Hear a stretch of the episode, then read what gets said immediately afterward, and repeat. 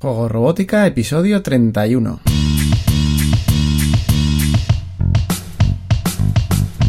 Bienvenidos a Juego Robótica, el podcast en el que hablamos de robótica educativa, iniciación a la programación, aplicaciones para docentes, entornos de programación para niños y en general todo lo que tiene que ver con despertar la curiosidad de los más jóvenes por la programación y la tecnología para que se conviertan en creadores y no en meros consumidores.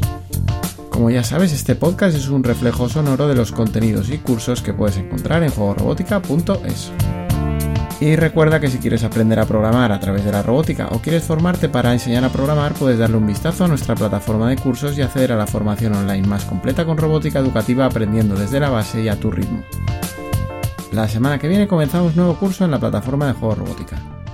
En esta ocasión vamos a empezar a conocer App Inventor 2 un entorno de programación que nos permitirá crear aplicaciones para móvil con sistema Android de forma muy intuitiva. Aunque App Inventor lleva en funcionamiento desde hace años, puede que no lo conozcas o no sepas exactamente qué podemos crear utilizándolo o cómo lo puedes aprovechar en tus clases o a nivel doméstico. En el episodio de hoy voy a intentar darte una idea general de qué es App Inventor. Google creó este entorno de desarrollo en colaboración con el MIT con la idea de facilitar la creación de aplicaciones móviles a usuarios que no tuvieran conocimientos de programación. Demos un repaso temporal para conocer la historia de su desarrollo y a sus creadores. En 2010 se presenta la primera versión de App Inventor cuyo equipo de desarrollo estuvo liderado por Hal Havelson y Mark Friedman.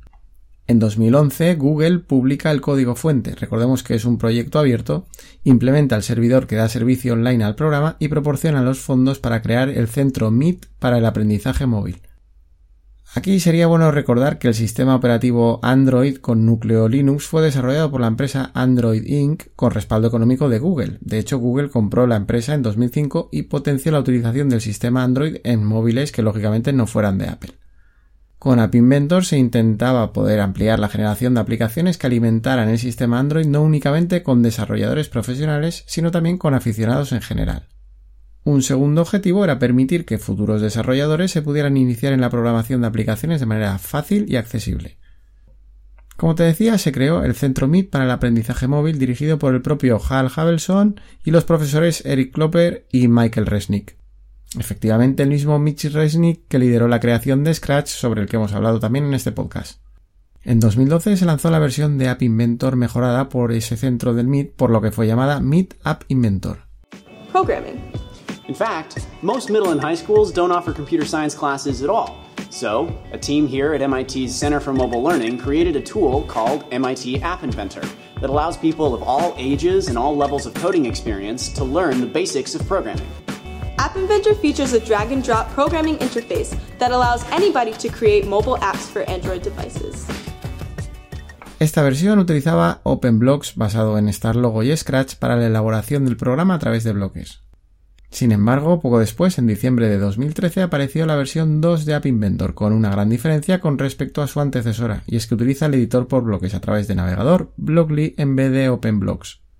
Actualmente App Inventor tiene más de 4 millones de usuarios registrados con más de 140.000 usuarios activos semanales. La herramienta en sí como entorno de desarrollo es relativamente sencilla de utilizar y la programación por bloques facilita mucho el aprendizaje. Aunque es un paso lógico si venimos de crear aplicaciones con Scratch y queremos poder crear programas similares para un teléfono móvil o una tablet, también se puede abordar su utilización para quien nunca ha tenido experiencia programando ni siquiera con un sistema de bloques. La ventaja directa de poder programar una aplicación para un móvil, por ejemplo, es que vamos a poder hacer uso de ciertas funciones que no podemos utilizar con un ordenador y que le dan mucho valor al resultado final.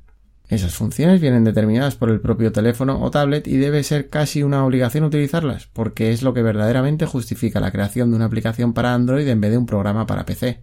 Estas funciones pueden ser el hecho de disponer de una pantalla táctil, tener acceso a una cámara, un GPS, normalmente un acelerómetro o giróscopo que nos van a poder medir la inclinación, vibrador, luz de flash y por supuesto conectividad a través de Wi-Fi, Bluetooth, USB, etc. En App Inventor vamos a poder diferenciar perfectamente la parte de diseño de la parte de programación. Por un lado, podremos generar nuestras pantallas en las que incluiremos gráficos, botones, mensajes de texto, cuadros de texto para ser rellenados por el usuario, opciones de selección dentro de una lista, etc. Por otro lado, programaremos el uso de esa interfaz creada por nosotros de manera que la aplicación que generemos sea capaz de seguir un programa ordenado en el que interactúan todos los elementos. Además de los elementos que nosotros podamos definir en nuestra vista de diseño, podemos utilizar las acciones que hagamos con el teléfono, por ejemplo, tomar una acción dependiendo de cómo se incline el teléfono. Asimismo, vamos a poder definir si el resultado de una acción de nuestro programa activa alguna función del teléfono como puede ser vibrar o emitir un sonido.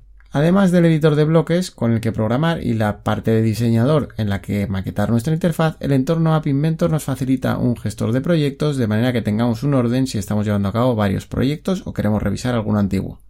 Aunque lógicamente App Inventor nos va a limitar en la complejidad que podemos darle a nuestras aplicaciones si lo comparamos con entornos de programación dedicados basados en lenguajes por código, nos va a permitir crear aplicaciones muy válidas y prácticas.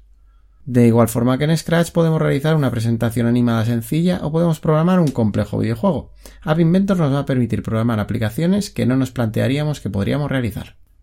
El hecho de que la aplicación final vaya a ser utilizada en una tablet o móvil es suficiente motivación si queremos aproximar la programación a los jóvenes, pero si además conseguimos que sean ellos mismos quienes busquen la necesidad que origine su aplicación, entonces el interés crecerá aún más. Habrá quienes tengan en mente realizar un juego y habrá otros que vean más útil crear una aplicación que sea un reproductor de música o una sencilla brújula o algún temporizador para su método de estudio preferido. La cuestión es que con App Inventor se consigue verdaderamente aprender haciendo como propone el construccionismo de Paper, y cada uno puede ver los resultados en su propio móvil. Por supuesto, también es una herramienta que nos permite aprovechar la programación de manera transversal con otras asignaturas, pudiendo dirigir la generación de aplicaciones teniendo como nexo de unión algún concepto que estemos viendo en clase con cualquier materia. App Inventor permite ir probando la aplicación en el propio móvil de manera inmediata, pero también cuenta con un emulador de Android genérico, de manera que podemos simular cómo funcionaría exactamente la aplicación en un teléfono real. Otro punto a favor que tiene la creación de aplicaciones con App Inventor es que vamos a poder compartir nuestras creaciones. De igual manera que hacemos con Scratch, por ejemplo, podemos subir a un repositorio la aplicación generada. Y, por qué no, podremos subir nuestra aplicación al mayor repositorio para Android que es el Play Store. Compartir las creaciones y mejorar la aplicación según el feedback que se tiene de los usuarios es una magnífica experiencia para el estudiante. En la mayoría de casos tendrán que manejar la frustración de tener que encajar comentarios demasiado críticos, pero sin duda es mejor tener este tipo de experiencias cuando se está estudiando que cuando ya estamos hablando del mundo laboral. Otra cualidad importante de App Inventor es que funciona online a través de navegador web. Esto facilita que puedas acceder a tus proyectos desde cualquier ordenador, pero en el lado negativo se debe garantizar que tiene acceso a Internet, lo cual a veces puede ser un quebradero de cabeza. Otra cualidad que puede ser vista como una desventaja es que es un entorno de desarrollo para programar aplicaciones para Android, de manera que no se podrán utilizar las aplicaciones en un iPhone, un iPad o cualquier otro teléfono o tablet que no tenga Android como sistema operativo. En resumen, App Inventor es una herramienta para aprender y progresar en conceptos de programación como bucles, interacciones, eventos, variables, sentencias, etc., pero con la finalidad de obtener una aplicación para dispositivos móviles con todas las ventajas que eso conlleva, tanto en usabilidad como en opción de sensores y actuadores. Una vez superada la iniciación a la programación con App Inventor, se pueden plantear aplicaciones que permiten interactuar con un kit de robótica o una placa como Arduino aprovechando su conectividad. De la misma forma es ideal para trabajar el concepto del Internet de las Cosas, puesto que podemos utilizar la conexión que normalmente tenemos con un dispositivo móvil para trabajar con diferentes plataformas y objetos conectados. Si no sabías que era exactamente App Inventor, espero haberte dado una idea más clara y quizá te decidas utilizarlo para ver todo su potencial. Nos escuchamos en un próximo episodio analizando otro entorno de programación, repasando algún kit de robótica educativa o cualquier otra herramienta que nos ayude en el aprendizaje de la programación y la robótica entonces, que tengas una feliz semana. Nos vemos en 7 días. Adiós.